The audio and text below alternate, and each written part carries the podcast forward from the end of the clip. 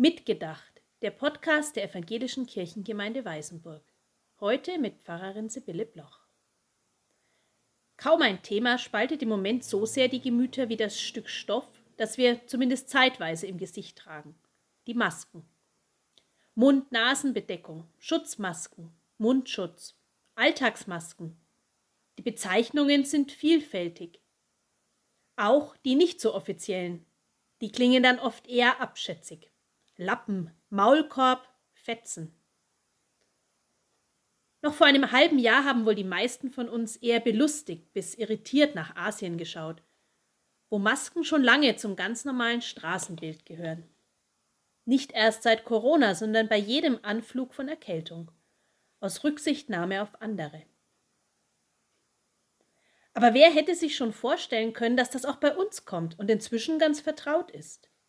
Masken in allen Formen und Farben. Wenn man sie schon tragen muss, sollen sie wenigstens halbwegs gut aussehen. An einem Tag begegnen mir zwei sehr unterschiedliche Haltungen zu dem Thema. Eine Bekannte teilt bei Facebook ein Bild eines Mädchens, vielleicht acht Jahre alt, das eine Maske trägt.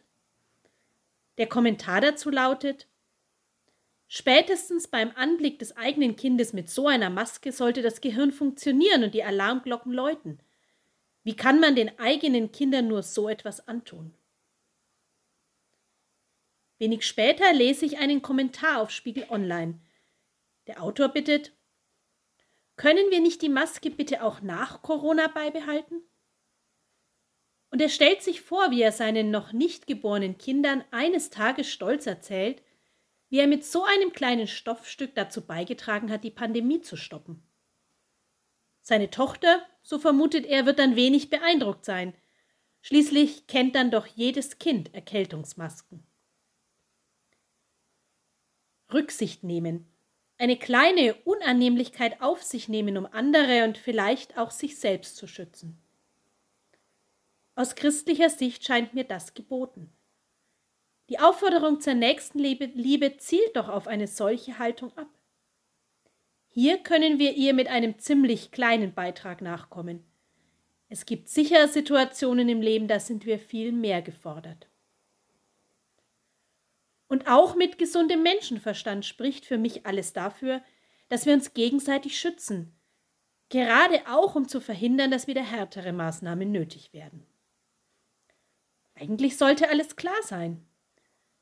Trotzdem sehen nicht wenige durch die Maske ihre Freiheit gefährdet, ja sogar die ganze Demokratie in Gefahr. Das macht mich nachdenklich. Und ich überlege, woher dieses Gefühl kommt. Klar, unter der Maske bekommt man schlechter Luft, man schwitzt schneller und wenn die Brille beschlägt, ist das auch sehr unangenehm. Aber erklärt das diese Wut?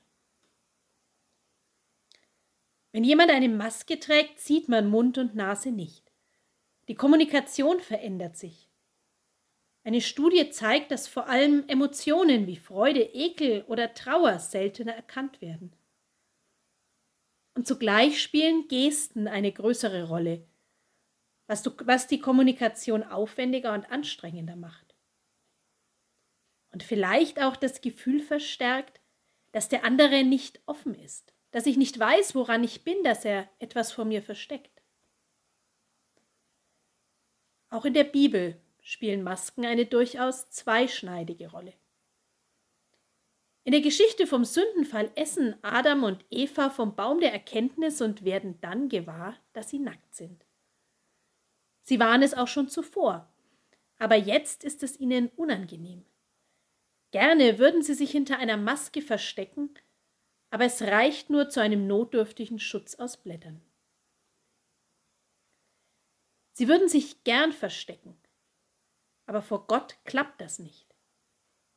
Er durchschaut sie, erkennt, was los ist. Die Maske, der Schurz in dem Fall, als hilfloser Versuch, sich zu schützen? Als Adam und Eva das Paradies verlassen müssen, wird aus dem Feigenblatt, hinter dem sie sich verstecken wollten, immer mehr. Kleidung zum Schutz vor Kälte und Sonne als modischer Ausdruck. Sie schützt die Menschen in einer Welt, die nicht mehr das Paradies ist. In einer Welt, in der Krankheiten das Leben bedrohen. Gott hat uns nackt und ohne Masken geschaffen. In seiner Gegenwart ist das auch nicht nötig. Er blickt ohnehin hinter jede Maske. Ihm können wir nichts vormachen, weil er uns gemacht hat. Und wir müssen es auch nicht, weil er uns liebevoll ansieht. Herr, du erforschest mich und kennest mich. Ich sitze oder stehe auf, so weißt du es. Du verstehst meine Gedanken von ferne. Ich gehe oder liege, so bist du um mich und siehst alle meine Wege. So heißt es im Psalm 139. Es ist gut, wenn wir Menschen uns offen ins Gesicht sehen können. Wir brauchen das genauso wie auch körperliche Nähe. Aber anders als bei Gott ist es unter uns Menschen manchmal nötig, uns zu schützen. Auch mit Masken. Im übertragenen und im wörtlichen Sinn. Niemand wird zu allen Zeiten und in allen Situationen immer 100% offen und ungeschützt seinen Mitmenschen gegenübertreten. Die Gefahr, dass das ausgenutzt wird, wäre hoch. Eine Maske, die wir aufsetzen oder eine Rolle, die wir einnehmen, kann uns davor schützen. Eine Mund-Nasen-Bedeckung in der Corona-Zeit schützt ganz pragmatisch vor Viren.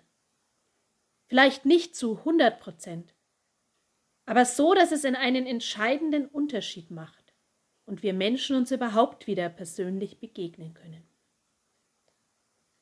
Dabei hängen Offenheit, Empathie, Zuwendung, ja auch Freiheit nicht von einem Stück Stoff ab.